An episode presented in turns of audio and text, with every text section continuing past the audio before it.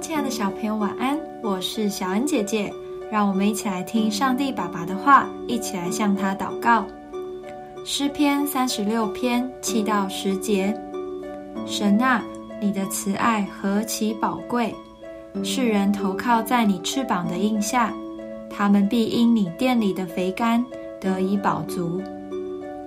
你也必叫他们喝你乐河的水，因为在你那里。有生命的源头，在你的光中，我们必得见光。愿你常施慈爱给认识你的人，常以公义待心里正直的人。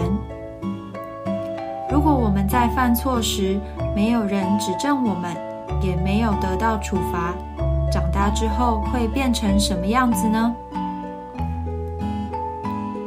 曾经有一个人因为偷东西而坐牢。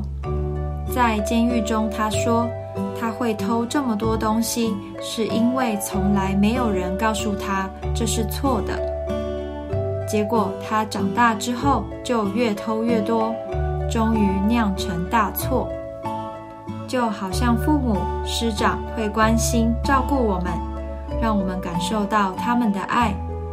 但是当我们犯错时，他们就会严厉的管教我们。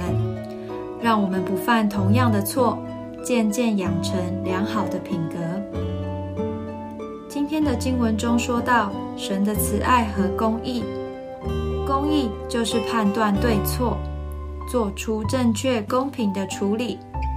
神是公义，也是慈爱的神。当神以严厉的方式管教我们时，那一定也是出于他对我们的爱哦。我们一起来祷告。亲爱的主，你是慈爱又公义的神，我愿意更多亲近你，并学习照着你的心意生活，经历你的同在。奉主耶稣基督的名祷告，阿门。